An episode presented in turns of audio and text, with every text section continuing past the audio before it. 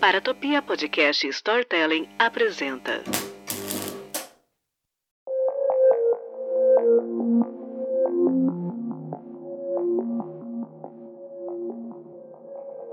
Olá, eu sou a Jay Carrillo, física que trabalha com ficção científica, e nas horas vagas eu sou uma assassina em série não praticante. Estamos de volta para a segunda temporada do Criminologia. Caso você não tenha ouvido a primeira, não tem nenhum problema, porque os episódios tratam de histórias diferentes. O Criminologia é um programa voltado para casos reais, o famoso gênero de true crime. Nesses episódios, eu vou abordar o tema de aniquiladores de família. Meio pesado, né? Mas você sabe o que define um aniquilador de família? É um dos tipos mais comuns de assassinatos em massa. Geralmente, é um homem mais velho da casa que está deprimido, paranoico, embriagado ou uma combinação de tudo isso aí. Ele mata cada membro da família que está presente, às vezes incluindo até os animais de estimação, podendo cometer suicídio após o crime ou pode forçar a polícia a matá-lo. Dentre os vários assuntos de crimes reais, casais de serial killers e aniquiladores de família são os temas que mais me deixam fascinada e intrigada.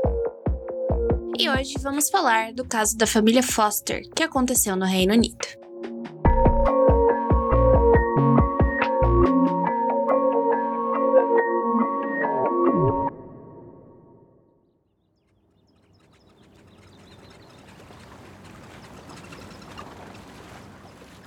Na manhã de segunda-feira do dia 6 de dezembro, John Atkins, um barqueiro da Grand Union Canyon, fez uma descoberta desesperadora. O corpo coberto de gelo de um bebê afogado que, de alguma forma, ficou preso na sua barcaça em Westbourne Green. Assim que ele informou as autoridades, Sir Richard Ford, chefe da polícia de Londres, deu instruções para que continuassem no canal procurando por mais corpos. Enquanto isso, o bebê morto foi levado para o asilo de Chelsea, onde alguns dias depois foi reconhecido por Margaret Brandfield, a proprietária da casa alugada por um homem chamado George Foster. Mais tarde, durante o julgamento do caso, quando perguntaram se ela havia reconhecido o corpo da criança, ela respondeu: Era a filha de George Foster. Puxei suas pálpebras para ver a cor de seus olhos e a reconheci. Era Louisa Foster.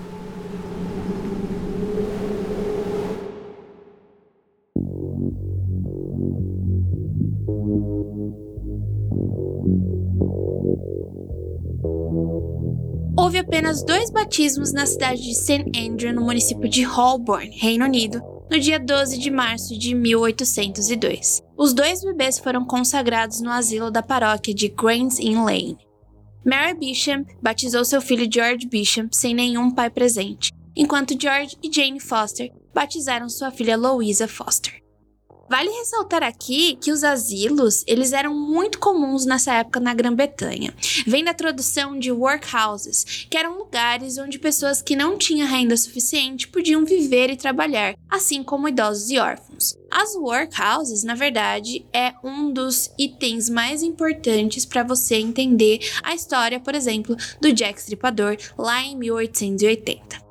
George Foster havia se casado com Jane Humphrey na igreja de St. Clement's Dane no dia 26 de junho de 1794 e a Louisa era a quarta filha dos Fosters. Um morreu na infância, enquanto os outros dois foram deixados no asilo de Burnett. De acordo com o patrão do George, que era um fabricante de carruagens chamado James Bushwell, George era um dos homens mais cuidadosos e mais comprometidos com o seu trabalho que ele já havia contratado. Nessas duras condições econômicas no século XIX, o seu esforço só lhe rendia aproximadamente 24 shillings por semana no verão e 21 por semana no inverno. Mas isso, claro, não era suficiente para que ele pudesse sustentar seus próprios filhos ou então de garantir uma residência regular, uma residência fixa. Fazendo as contas aqui, eu descobri que uma libra, que é a moeda atual, vale 20 shillings e que a libra custa mais ou menos R$ 6,60 na cotação atual. Então, naquela época, o George ele fazia mais ou menos R$ reais por semana. Quando ele não estava no asilo, o George ele estava ali hospedado sem a família numa casa em North Row, na praça Grosvenor Square. Embora muitas vezes ele só pernoitasse por lá, tipo uma ou duas noites por semana. Já a Jane, ela morava com a mãe. Toda vez que eu ouço Jane, eu acho que é comigo, mas não é, tá? Já a Jane, ela morava com a mãe quando dava, em Wolf Boswell Court. O proprietário da casa de George falou que os dois tinham muitos problemas aí nesse novo relacionamento, porque eles estavam tentando construir uma família, né? Isso porque a Jane, ela queria que todo mundo morasse junto, só que o George, ele não parecia muito interessado, sabe? Ele, no caso, afirmou para algumas pessoas, para alguns dos seus colegas de trabalho, que ele estava determinado a não viver mais com a Jane. E ela ligava com muita frequência para Northville procurando por ele e também para pedir dinheiro. Muitas pessoas acreditam que o consumo de álcool contribuiu 100% para o estilo de vida instável que a família tinha. Porque no último dia que a Jane e o George foram vistos juntos, eles estavam bem alcoolizados. Em menos de um ano do batismo em St. Andrews, George, Jane e Louisa estariam mortos.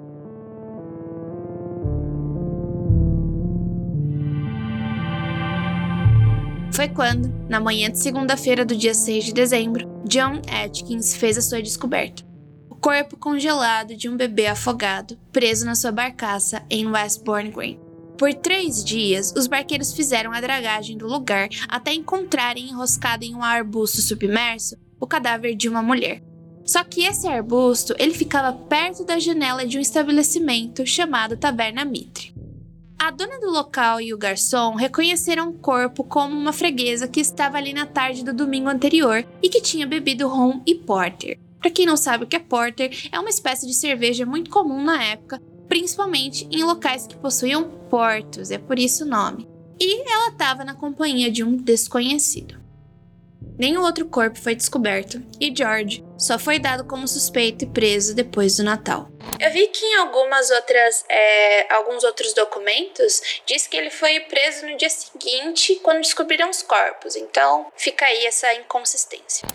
Ele foi interrogado por Sir Richard Ford, dando a seguinte declaração: Minha esposa e minha filha vieram até mim no sábado à noite por volta das 8 horas e dormiram em meus aposentos. Na manhã seguinte, por volta das 9 ou 10 horas, saí com elas e caminhei até a rua Newkirk em Paddington. Fomos à taverna Mitre e tomamos um pouco de rum, cerveja e comemos pão e queijo. Antes disso, paramos em uma taverna perto da primeira ponte, onde comemos alguns bifes e mais cerveja. Deixei-as logo que saí na taverna Mitre por volta das 3 horas e fiz o caminho mais rápido para Whetstone, em direção a Barnet, para ver dois dos meus filhos que estão lá no asilo. Passei pelas alamedas e eu estava cerca de uma hora e meia de caminhada no Mitre até Whetstone. Quando cheguei lá, achei tão escuro que decidi não ir mais para Barnet. Então, voltei para casa naquela noite. Não vi minha esposa e nem minha filha desde então. Não perguntei por elas, mas pretendia fazê-lo amanhã à noite na casa da senhora Robert, que por sinal é a é a proprietária da casa. Voltei de Whetstone naquela noite entre 7 e 8 horas. Não vi ninguém indo para Whetstone. Nem parei em nenhum lugar, exceto no bar Green Dragon, em Highgate, onde bebi um copo de rum. Minha esposa estava usando um vestido preto e uma touca preta. A criança tinha uma touca de palha e uma roupa branca. E minha esposa estava um pouco bêbada. No dia 19 de dezembro, Jane Foster foi enterrada no terreno da igreja de St. Paul, em Hammersmith, a antiga igreja que foi demolida no início da década de 1880 para dar lugar à igreja atual, onde muito do terreno foi perdido quando o viaduto de Hammersmith foi construído. Um fato interessante é que, além do registro oficial da paróquia, o paróquio mantinha um caderno pessoal, no qual calculava quanto ficaria trimestralmente para enterrar os indigentes, qual era a diretoria do asilo, junto com as descrições de como as pessoas foram mortas. Nesse caso aí eu achei meio mórbido, né?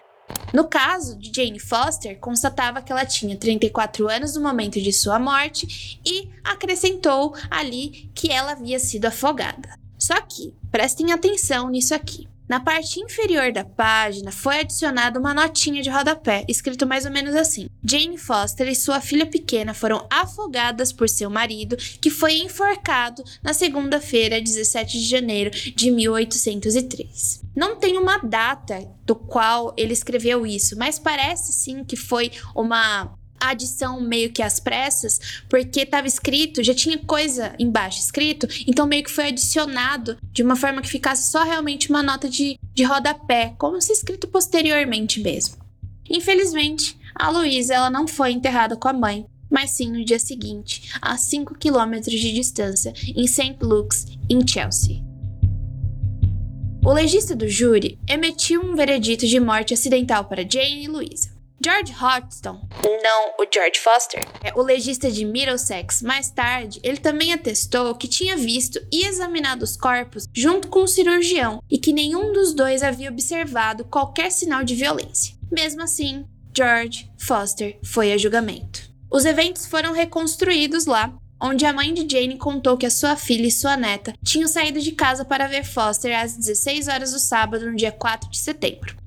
Há relatos dos vizinhos que dizem que o casal ficou junto naquela noite e saíram às 10 horas da manhã do domingo. Ou seja, tá tudo batendo com o que o George disse para os policiais. Os três foram vistos por diversas testemunhas em bares perto do canal Paddington durante todo o dia de domingo. A dona da taverna relatou que sua fala de despedida, no caso a fala de despedida da Jane, ao deixar a taverna tinha sido mais ou menos assim: Essa é a última vez que venho aqui. Mas não de forma desanimada, tá? Mas como se ela estivesse, tipo, com raiva. Mais ou menos assim: Esta é a última vez que venho aqui. Outra testemunha, Sarah Goring, onde os Fosters moraram ali na casa dela quatro anos antes, foi questionada se a Jane alguma vez já tinha falado a respeito da inclinação ou aversão de continuar neste mundo ou com seu marido. E ela respondeu: não, eu fiquei muito surpresa ao saber que ela estava no asilo, porque o marido dela era realmente muito carinhoso e um ótimo pai. O patrão de George, de novo, junto com mais quatro testemunhas, estava a favor dele, garantindo que ele realmente tinha um bom caráter. Só que assim, a história não estava batendo, tipo 32 quilômetros em mais ou menos 3 horas. Então a única razão para que essa conta não batesse era de que ele estava mentindo para esconder alguma coisa e alguma coisa relacionada à família dele. Para acrescentar tudo isso, houve inúmeros indícios de que a Jane tinha tendências suicidas. Um relatório elaborado às pressas pelo jornal Record of London registrou algumas informações que não foram reproduzidas durante o julgamento. O reverendo William Agutter, o capelão do asilo para órfãos em St. George's Fields, tinha escrito uma carta registrando uma longa consulta com Anne Arnold, uma amiga da Jane. A Arnold afirmou que a Jane tinha se separado do marido e ido para o asilo. Só que elas na verdade, decidiram deixar esse local, né? Decidiram deixar o asilo e acabaram indo literalmente viver na miséria. A Arnold aconselhou que ela deixasse a Louisa no asilo e que conseguisse um cargo de enfermeira, só que a Jane não quis e ainda acrescentou: se morrermos, morreremos juntas. E que, se algo não fosse feito por ela, ela colocaria um fim à sua miséria. Eleanor Decker, que conheceu Jane através de Arnold, afirmou a declaração e disse que as duas desconfiavam que algo iria acontecer com Jane e sua filha. E claro, né, o júri considerou George culpado. Ele foi condenado à morte e dissecado depois. Essa sentença era basicamente padrão na época porque se usavam dos cadáveres frescos para experimentos mas também para garantir que os condenados não pudessem se levantar no dia do julgamento, porque os seus corpos seriam cortados em pedaços e descartados logo em seguida. Foster foi enforcado no dia 18 de janeiro, pouco antes de fazer a sua confissão completa, onde afirmou que passou a odiar a sua esposa, levando sua pequena família ao canal algumas vezes antes, mas ele não teve coragem o suficiente de executar o que ele estava planejando de fato.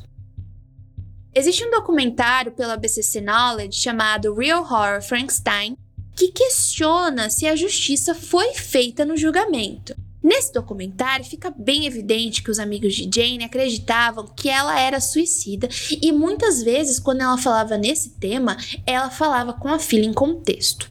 O mesmo documentário sugere que a confissão do George foi obtida sob pressão, que é uma coisa assim que existe até hoje. Na verdade, há indícios de uma folha de pagamento no nome de Aldine, acelerando todo o processo legal de obtenção de um cadáver mais fresco para um possível experimento seu. Mas como assim? Quem é Aldine? O que está acontecendo? Experimento? Na semana em que George Foster foi a julgamento, Giovanni Aldini, sobrinho de Luigi Galvani, apareceu na sociedade londrina para dar o ar da graça com as suas demonstrações do poder da eletricidade. Até 1832, os cadáveres de todas as pessoas executadas por assassinatos em Londres eram levados para o College of Surgeons para serem dissecadas. Os únicos corpos legalmente disponíveis para esses médicos eram os cadáveres disponibilizados pela lei Murder Act, que estabelecia procedimentos legais sistemáticos para execução e punição pós-morte de assassinos condenados. De 1752 a 1832, a punição para qualquer condenado por assassinato, até mesmo os membros da nobreza, era a execução por enforcamento.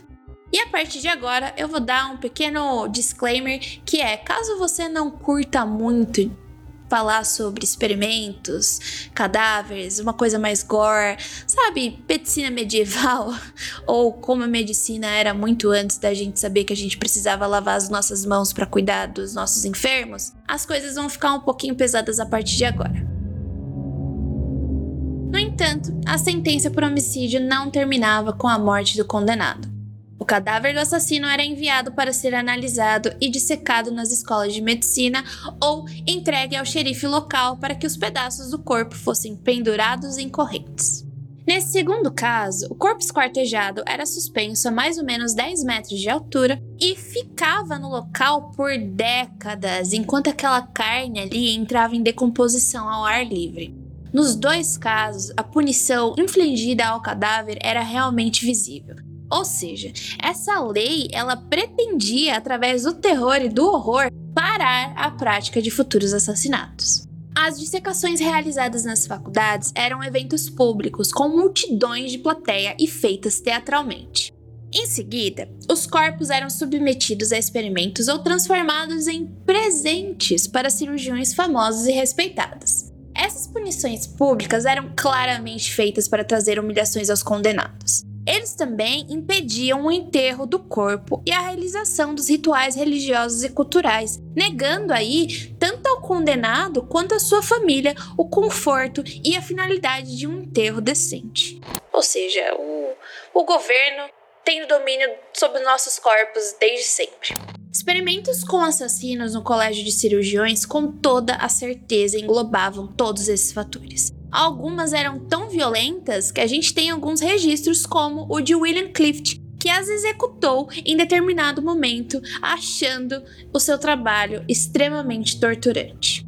Em 1814, ele registrou o que foi instruído a fazer com o corpo que estava na mesa de dissecação. Ele tinha que enfiar uma agulha em cada olho para ver se isso causava algum efeito. Outros experimentos eram realizados de maneira mais sistemática, à medida que os universitários procuravam entender se, mesmo sob esses intensos testes, o corpo continuaria sem vida ou força vital. Embora isso nunca tenha sido declarado no contexto dos trabalhos realizados nas faculdades sobre os assassinos, eles também se perguntavam se estavam no poder dos médicos devolver a vida aos mortos. As descrições desses experimentos iriam inspirar uma pessoa nada conhecida chamada Mary Shelley a escrever Frankenstein em 1818. Em 1803, a Faculdade de Cirurgiões convidou o professor Giovanni Aldini para realizar experimentos galvânicos no corpo de George Foster.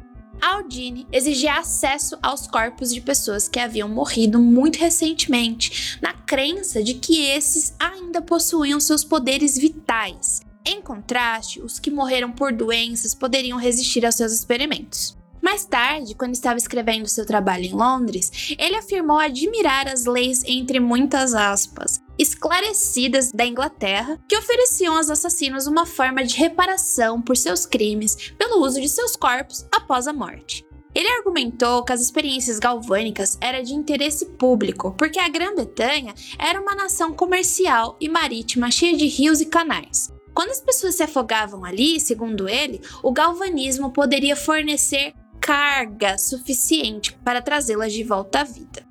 Quando eu li isso, eu pensei que ele ia começar a falar sobre a corrosão dos cascos de barcos e outros objetos que ficam imersos na água salgada. Quem mora em Baixada, quem mora perto do mar, sabe o que eu tô falando. Porque isso acontece por conta da eletrólise causada pelas tensões galvânicas que aparecem por conta do sal. Jay, o que, que você tá falando? Já tô tendo visões de guerra de quando eu tava no ensino médio, porque isso é um dos temas que a gente aprende, aprende no ensino médio. Calma que eu vou chegar numa conclusão. Confia em mim, segura na minha mão.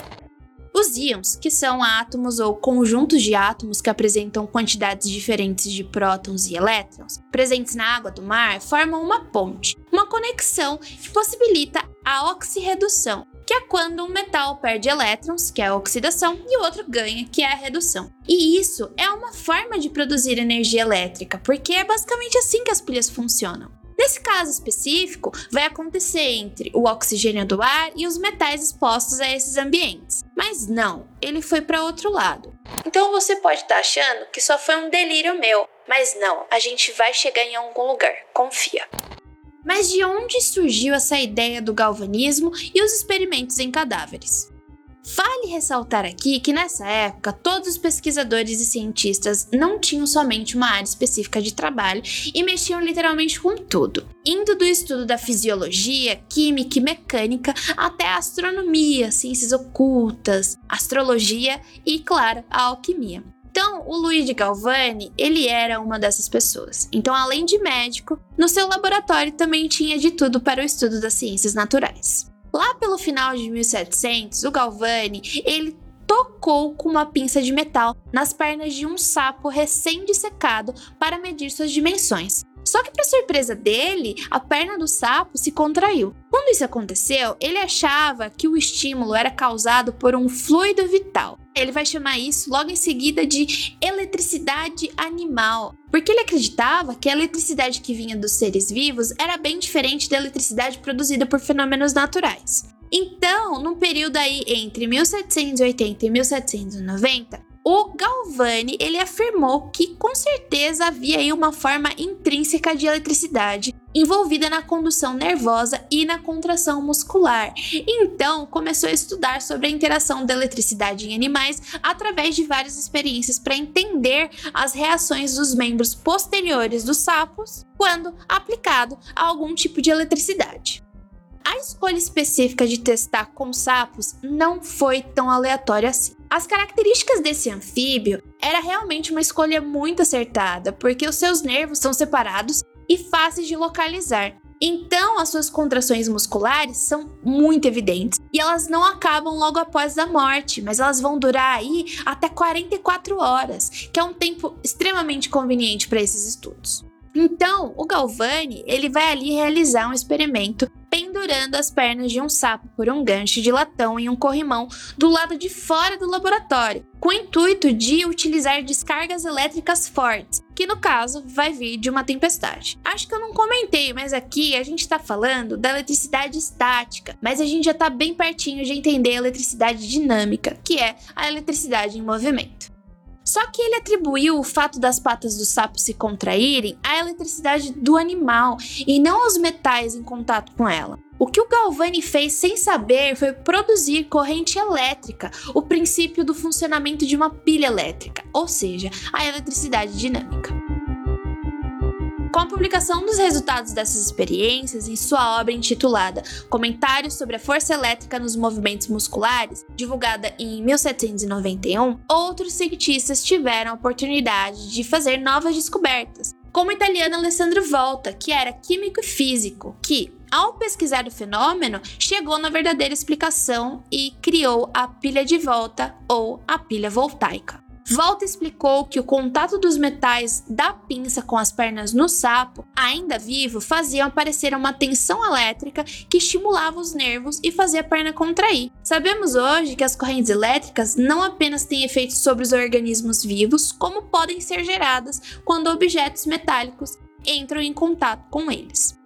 Apesar das diferenças de opinião entre os dois cientistas, o Volta nomeou esse fenômeno de galvanismo em homenagem ao Galvani, que é um ramo atual da ciência que estuda as propriedades elétricas das células vivas e hoje é nomeada de eletrofisiologia. Dentre os diversos estudos da área, incluímos os potenciais elétricos gerados pelas células, por exemplo, dos neurônios que levam a aplicação médicas como nos eletrocardiogramas ou nos eletroencefalogramas. A descoberta de Galvani e a construção da pilha voltaica marcaram a evolução dos estudos sobre eletricidade e magnetismo. E foi por conta dessa revolução científica que Giovanni Aldini, o sobrinho do Galvani, continuou o trabalho do seu tio depois que ele morreu em 1798.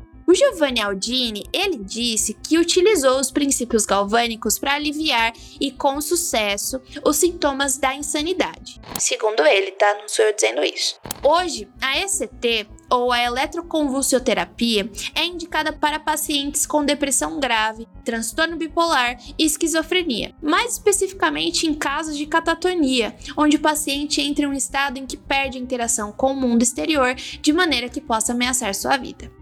Uma crítica válida sobre a ST é que não se sabe o que acontece quando ela é utilizada por um longo período.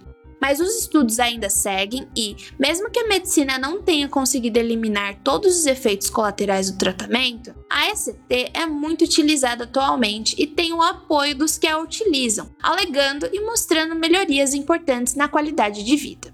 Só que assim, é muito bom fazer um parêntese de que a ST ela já foi muito mal utilizada principalmente em mulheres grávidas que apresentavam problemas psiquiátricos, trazendo muito mais problemas do que soluções, tanto para a mulher quanto para a criança que ela estava carregando.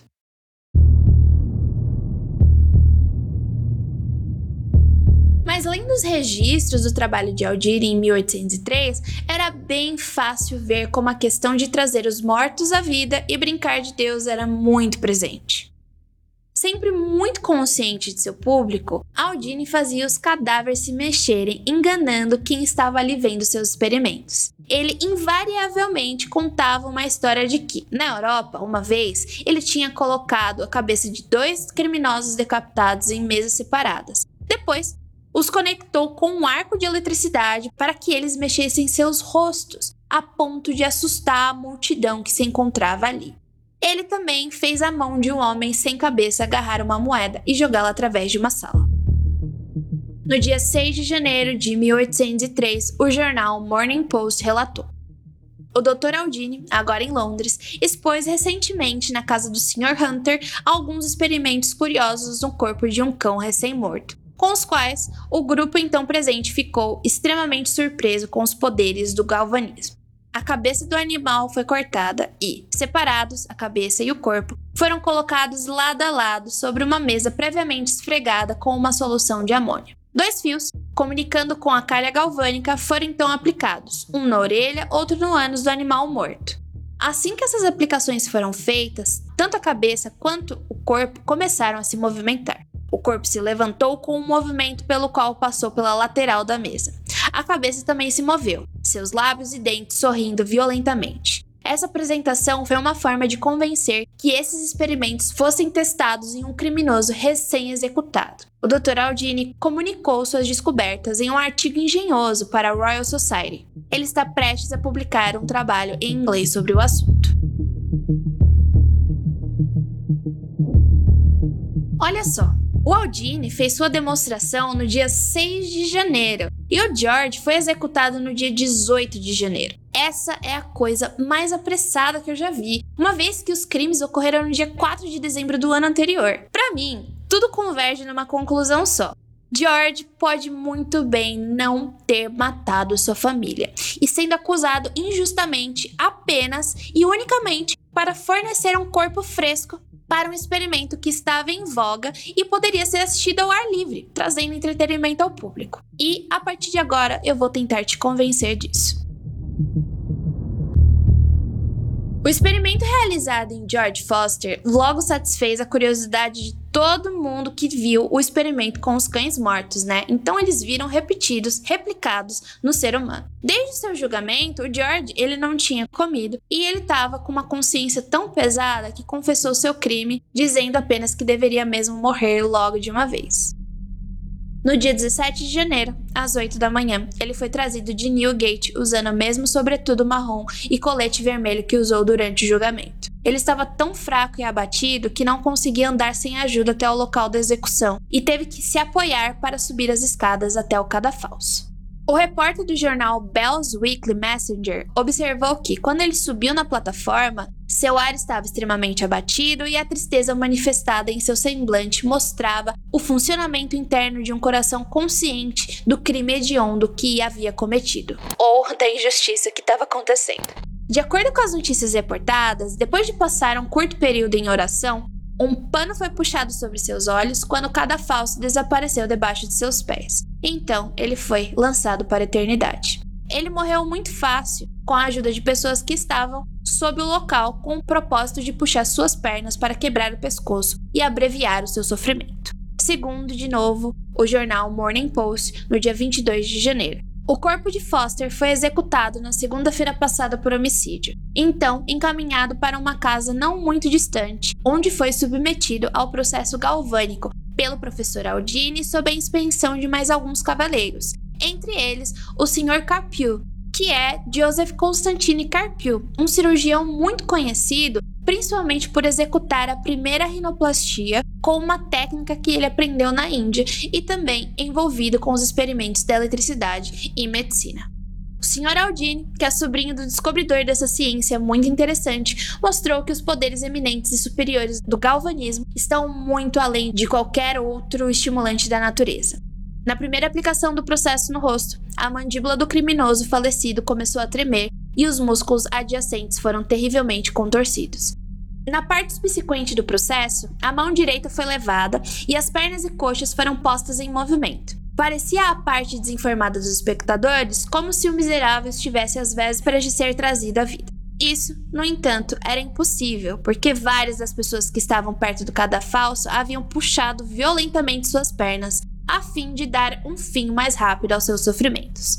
O experimento, de fato, era de melhor uso e tendência. Seu objetivo era mostrar a excitabilidade do corpo humano quando essa eletricidade animal é devidamente aplicada. Em caso de afogamento ou asfixia, promete ser de extrema utilidade, reavivando a ação dos pulmões e, assim, reacendendo a centelha inspirante de vitalidade.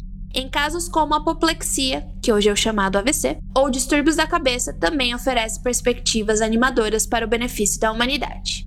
Aldini fez o uso do galvanismo também em vários casos de insanidade e com total sucesso. É a opinião dos primeiros médicos que essa descoberta, se bem gerida e devidamente processada, não pode deixar de ser de grande utilidade e talvez ainda imprevista.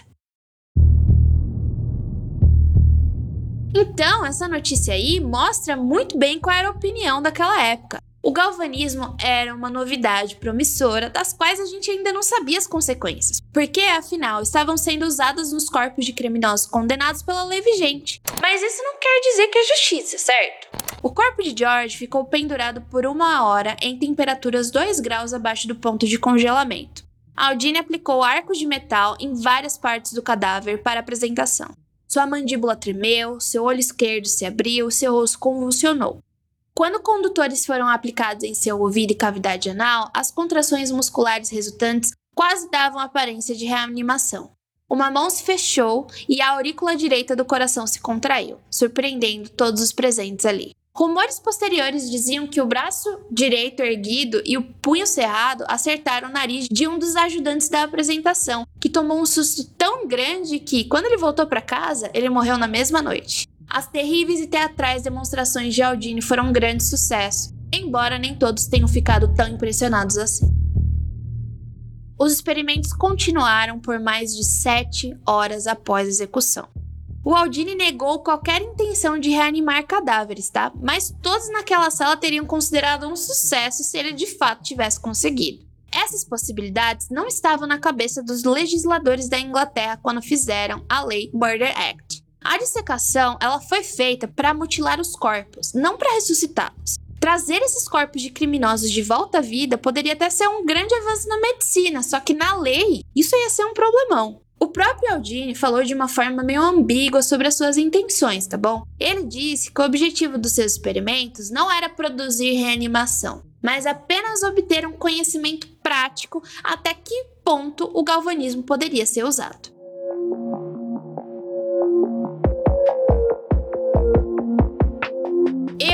Particularmente, nem consigo enfiar o George numa caixinha dos aniquiladores de família, como foi feito na primeira temporada, porque eu não acredito que ele tenha cometido esse crime. Eu posso não ter convencido vocês, mas desde que o mundo é mundo, a gente sabe que o poder político, com suas razões privilegiadas e próprias, passa que nem um trator por cima das minorias. Além do documentário lá que eu falei anteriormente afirmar sobre uma suposta confissão de George por pressão. E eu ainda vou um pouco mais além, porque, independente da questão desses experimentos trazerem os mortos de volta à vida, se for um criminoso, não importa muita coisa. Por exemplo, um experimento foi feito em um condenado chamado Patrick Hedmond, que foi enforcado por um assalto no dia 24 de fevereiro de 1767, a fim de trazer ele de volta à vida. Aparentemente, depois do seu enforcamento, ele ficou pendurado por 28 minutos até que algumas pessoas retiraram seu corpo de lá e levaram para um cirurgião que queria tentar uma broncotomia experimental, que é basicamente uma incisão ali na traqueia para que ele possa voltar a respirar e que em menos de 6 horas, supostamente, ele voltaria à vida. Só que assim, se isso acontecesse de fato, ele seria enforcado novamente porque essa é a lei. Então, o que eu entendo é que o George Foster, sendo culpado ou não, morreria de qualquer forma, porque as pessoas que faziam a lei assim queriam. E durante esse tempo, falamos de uma família que sim estava passando por dificuldades, não só financeiras, como também psicológicas e de ajuste de uma família recém-formada. Então eu nem consigo fazer uma comparação com os aniquiladores de família que estavam se ajustando a novidades como os da temporada passada. Porque em pouco mais de um mês tivemos uma execução que claramente foi por interesses políticos, científicos e, por que não dizer, de entretenimento.